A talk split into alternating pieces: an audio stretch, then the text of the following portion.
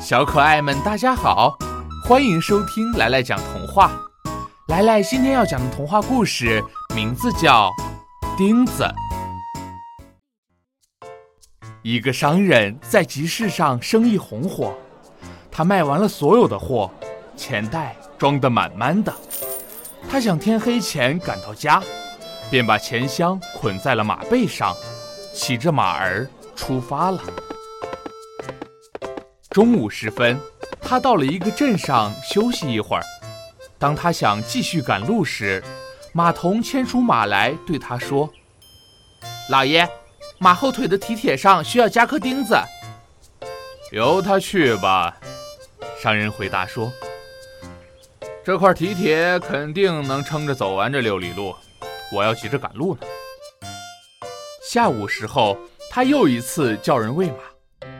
马童走进房间，对他说：“老爷。”马后腿上的一块蹄铁掉了，要不要我把它带到铁匠那里去呢？由他去吧。商人回答说：“这马一定能坚持走完这剩下的几里路，我时间紧着呢。”他骑着马儿继续向前走，但不久马就开始一步一瘸的了。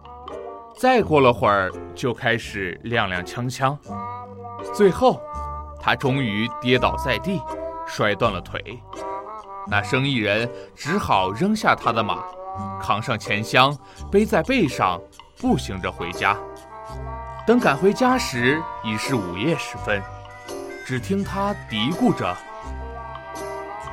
都是那颗该死的钉子，把我给害惨了。”这个故事告诉我们一个道理：欲速则不达。做什么事都要脚踏实地的做，不要太着急哦。